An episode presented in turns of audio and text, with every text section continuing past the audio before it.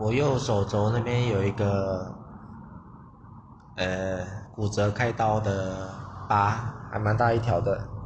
每次刚认识我的人都会问这条疤是怎么来的。那就是有一次，哎，小时候大概七哎八九岁吧，呃，陪我爸爸去医院看医生啊。那那个排队领药，他以前以前的医院会有一种那种栏杆嘛。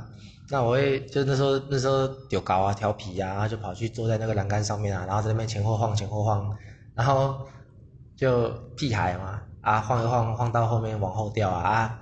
往后掉的时候，手会本能去撑嘛，那右手就先着地，然后就骨折了，嗯，南北南的，就这样。